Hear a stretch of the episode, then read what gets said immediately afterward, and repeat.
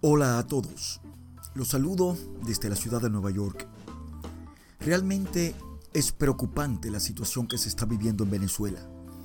Cada día que pasa la cosa se torna más difícil. Venezuela es como un barco a la deriva, un barco sin capitán. Lo que el mundo está viendo desde Venezuela es horripilante si se toma en cuenta que los días pasan y las horas y allí al parecer no se trabaja. Todo es política y todo es acorralamiento que se traduce en muertes, que se traduce en miseria y que se traduce en acorralamiento. Vemos cómo las grandes potencias, Estados Unidos, Rusia y otras élites que bordean a estas potencias, se disputan el destino de la que fuera la nación más armónica y más solidaria de América Latina.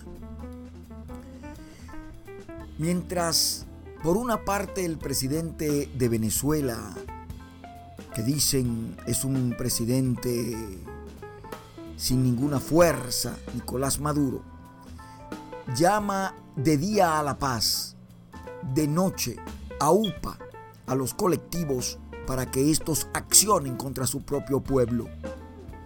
Mientras esto sucede, vemos cómo las Fuerzas Armadas de Venezuela, en la persona de su comandante general Padrino López, han sido llevadas a un rincón porque tienen más fuerza ahora los colectivos. Un grupo de paramilitares que el mundo entero está viendo haciendo desastre en contra de un pueblo que no tiene agua, que no tiene luz, que no tiene alimentación, que carece de educación, que carece de circulante. Toda una guerra mediática que se está llevando con el único propósito de destruir no solamente a Venezuela, sino a toda América Latina.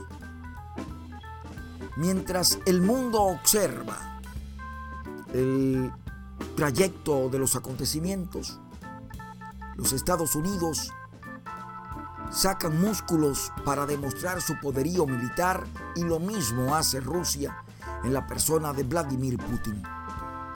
Si realmente se quiere ayudar a Venezuela, se debe trabajar con conciencia, se debe trabajar con principios pero no poniendo a matarse a los hijos de la patria de Simón Bolívar. Es una pena lo que se vive, es una pena la situación que está viviendo Venezuela y peor aún, la cantidad de venezolanos que deambulan por el mundo buscando una migaja de pan. Parece ser que los militares venezolanos han perdido la brújula y en la misma tesitura andan los políticos. La oposición no tiene un líder que verdaderamente le aglutine, ni siquiera Guaidó, que cuenta con el apoyo de una gran parte de la población venezolana. Se nota el poderío de Guaidó cuando llama a marchar a su gente y el pueblo responde al llamado del llamado presidente interino en dos naciones en un mismo territorio. El gobierno que preside Maduro con su grupo de delincuentes y el gobierno que preside Guaidó con un pueblo sediento clamando libertad.